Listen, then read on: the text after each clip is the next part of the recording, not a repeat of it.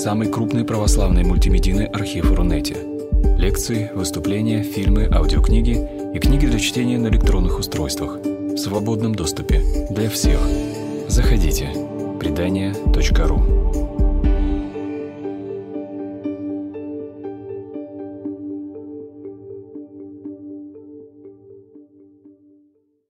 Уважаемые друзья и коллеги, мы сегодня Продолжаем разговор про инклингов, и в частности самый интересный, может быть, и самый загадочный из этой чудесной компании Чарльз Уильямс. А, как я и обещала, это действительно человек, что называется, с непростой судьбой. Попробуем о нем поговорить. Так, у нас, как обычно, все съехало, но это ничего. Ну, все знают, что его зовут Чарльз изначально. А там просто, как обычно, несколько имен. А, что бы мне хотелось сказать? А, я специально нашла кадр, где он более-менее молод и как бы чуть меньше в себя углублен. А действительно один из инклингов, а, как э, любят говорить, самый загадочный из них. А человек э, с очень большими задатками, который был, тем не менее, вынужден работать он не закончил высшее образование, ушел работать редактором в Oxford University Press.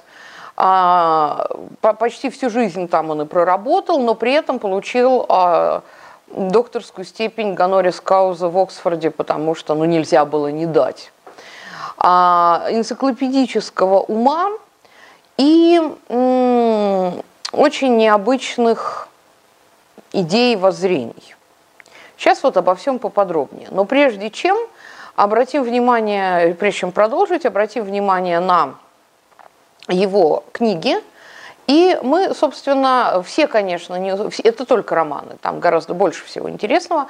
Мы э, успеем поговорить, я надеюсь, сегодня про «Войну в небесах», самый первый, 30-го года. А потом доберемся до старших арканов, э, которые были написаны спустя два года. И под конец, наверное, оставим канон Дня всех святых. Ну, тут что называется, как пойдет. Тем более, что я знаю, что у кого-то есть текст. Я, наверное, потом, да, текстик попрошу, потому что наизусть я не все оттуда помню.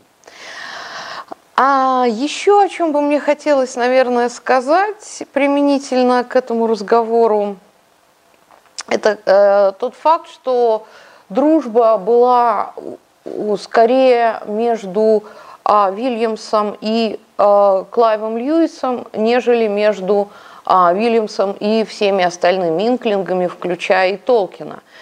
Почему это так сложилось? Ну, что называется, так сложилось. А, э, Льюис и Вильямс действительно очень близко и тесно общались. И, э, пожалуй, э, что еще интересного здесь, а мы в прошлый раз говорили про мерзейшую мощь, как часть космической трилогии. И там, друзья мои, одна из героинь как раз и цитирует а, отрывок а, из а, поэмы а, Вильямса а, из Артуровского цикла «Не торопи грядущего, глупец, терпение с нас требует Творец». Так что все связано между собой.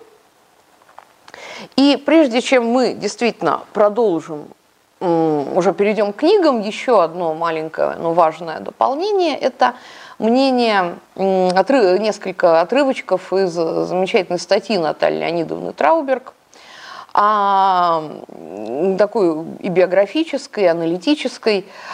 А, что тут важно? А, вот одна из а, лекций а, Вильямса – как раз э, Наталья Леонидовна ее выделяет отдельно, потому что она разбивает, цитирую, созданный романтиками миф о благородном свободолюбивом сатане. Уильямс резонно возвращает привычное прежнее толкование этого образа как превозносящийся завистник, который не может вытерпеть, что кто-то выше, чем он. Это на самом деле очень важный момент, потому что вот э, даже не романтиками создан был этот образ, а, конечно же, задолго до Байрона отличился Джон Мильтон в «Потерянном рае».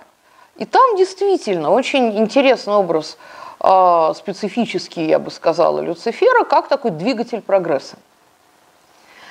А, ну, э, для, учитывая эпоху, для Мильтона было важно показать бунтаря. Вот он и выбрал самого, самый доступный ему и самый яркий из бунтарских образов. Другое дело, что в дальнейшем, а, это, как сказал бы э, Лукас, темная сторона силы оказалась существенно интереснее для писателей. И мы это наблюдаем, и дальше пошел Байрон. А, ну какой Байрон? Байрон Байроном, не забудем – После Мильтона у нас был кто? Вильям Блейк. И мы, опять у нас красиво одна лекция замыкается на, на другую, а, потому что у Блейка есть бракосочетание неба и ада. Все, по сути дела, про то же самое. И вот важно, что именно Уильямс э, стал дискутировать с этим. А еще э, одна, один аспект достаточно, как мне хочется заметить, необычный а, касательно Чарльза Вильямса, это легенда. А, о нем в Оксфорде некое предание, как говорит Наталья Леонидовна, что Уильямс предложил Богу свою жизнь за тех, кто страдает от войны, и умер ровно через неделю после установления мира. Так оно и было. 15 мая его не стало – и тут мы как бы входим в ту область, которую я, скажем аккуратно, совершенно некомпетентна. Важно, что если это совпадение, то оно более чем значимо, скажем вот так. А, еще один автор, о котором тоже, прежде чем мы будем разбираться с текстами, еще один автор, э, который очень серьезно относился к Уильямсу, это Томас Стернс Эллиот. И я неспроста до всех книг ставлю эти мнения, потому что а, я скажу правду. Перед тем, как, пока я готовилась к лекции, я полезла на кучу разных порталов. И, э, вам, если говорить про англоязычные порталы, там все хорошо. Там а, исследователи, они разбираются потихонечку с этим, с этой действительно уникальной фигурой в литературе, все хорошо. Но как только мы добираемся до э, русскоязычного сегмента интернета, начинается м, чернуха. И я знаю, что в основном-то как бы включаем на русском языке поисковик, и там дальше будет множество. Даже зачитывать не буду, даже не стала выносить вообще э, в файлы наши.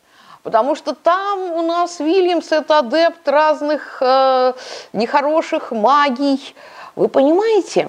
То, что, судя по всему, розенкрейцером он таки был, это уже не вопрос. И я вам покажу, собственно, кто его ввел, этот круг. Тоже интересная фигура. Без ко- э, фигура, без которой не, было бы, не были бы написаны старшие арканы, между прочим. А об этом будет чуть, чуть позже разговор. Но а, ни у кого никогда не возникало сомнения в двух вещах. Первое, в том, что Чарльз Вильямс был и оставался христианином всю свою жизнь. И второе, что э, никакие, э, никакие варианты черных магий никогда его не привлекали. Это, опять-таки, факт. Сейчас, одну секундочку, друзья. Это первый, второй важный момент. И вот теперь именно поэтому, я цитирую Наталью Леонидовну, именно поэтому мне хочется показать вам отрывки из А. Элья. А вот что он говорит. А, главная тема всех его рассказов – борьба добра и зла. Уильямс знал зло, потому что знал добро. Он понимал зло не вопреки своему целомудрию чистоте, а благодаря им. Вот это очень важно. Потому что если мы смотрим на первые книги, на самую первую, одну из моих любимых, как раз «На войну в небесах», это чудо и очень много радости. Потом эта радость потихонечку как бы уменьшается, по крайней мере в книгах. И заканчивается это все очень сложно и очень, не, очень сложным и очень неоднозначным кануном Дня всех святых. Ну, об этом точно у нас э, сегодня будет разговор. Но важно то, что он не за, у него нет задачи а как раз делать то, что делает один из его негативных персонажей – а, лишить читателя веры, затянуть его куда-то, и потом сказать ха-ха-ха, вот так и есть, и убежать. Вот этой задачи у него точно нет. И Элиот как раз хочет это подчеркнуть. А, а, его романы, говорит он, можно считать христианским чтением. То есть его книги по богословию можно сравнить с самыми захватывающими бестселлерами. Это ладно, но дальше будет еще более важная штука. В его романах, говорит э, Эллиот, есть страница, где с поразительной точностью описывается особый опыт, который многим из нас пришлось испытать один или два раза в жизни, и который мы не можем облечь в слова. Вот это вот момент, он принципиален. То есть э, те, кому с этим доводилось сталкиваться, знают, что действительно есть определенные переживания, которые в слова а, не переведешь, потому что когда а, ты их переводишь в слова, они становятся словами, а не смыслом. И вот э, я э, не могу особенно похвастаться такими э, прозрениями, но даже мне понятно, что э, обязательно существуют некие тексты, э, где автор говорит то, что не выдумано. А, это, во-первых, удалось Льюису описать, когда он а, передает ощущение Джейн в мерзейшей мощи, когда она пережила тот самый духовный опыт, когда мир, который был одним, вдруг становится другим. И я до сих пор удивляюсь, как Льюис это смог сказать, вообще выразить. Это, опять же, абсолютно уникальная по мощи а, финал, опять же, у Клайва Льюиса в Э, седьмой хроники Нарнии, когда э, земной Нарнии материальной уже не существует, зато другое путешествие с большой буквы только начинается. Это потрясающе. Э, если вам интересно что-нибудь более привычное или наоборот необычное, пожалуйста, у нас есть Лев Николаевич Толстой, и у нас есть описание а, э, опыта, который пережил его а, Пьер Безухов после гибели Платона Каратаева, когда ему снится сон, во сне он видит шар, и он понимает, что этот шар – это Бог. И все, и все души там в Боге живы. Это, а, это явно его собственное... Ой, ты ткнула в микрофон, пардон. Это явно его собственное переживание. Без вариантов. И вот у Вильямса это тоже есть. Еще один важный момент э, в том, что, цитирую, вряд ли можно назвать Вильямса мистиком. А мне кажется, говорит Эллиот, что изо всех людей, которых мне приходилось встречать, Чарльз Вильямс ближе всего к святым.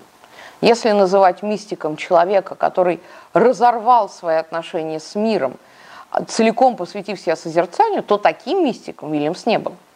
Но насколько он был мистиком, то прежде всего и во всем мистиком христианским. А Чарльз Вильямс как мистический писатель, то есть не тот писатель, который только пишет о мистицизме, а, кажется единственным в наше время, когда мистические способности исчезли полностью. А, и дальше замечательная фраза у Эллиота. Сейчас у нас много христиан, которые верят в духовную реальность, но не познали ее на личном опыте. У них нет осознание христианства, а, лишь, а есть лишь стремление к нему. Оказаться лицом к лицу с тем, что видел Вильямс, самое главное для тех, кто считает себя христианином, как, впрочем, и для всех остальных. Иначе говоря, если вы собираетесь почитать Вильямса, подумайте хорошенько, надо ли вам это.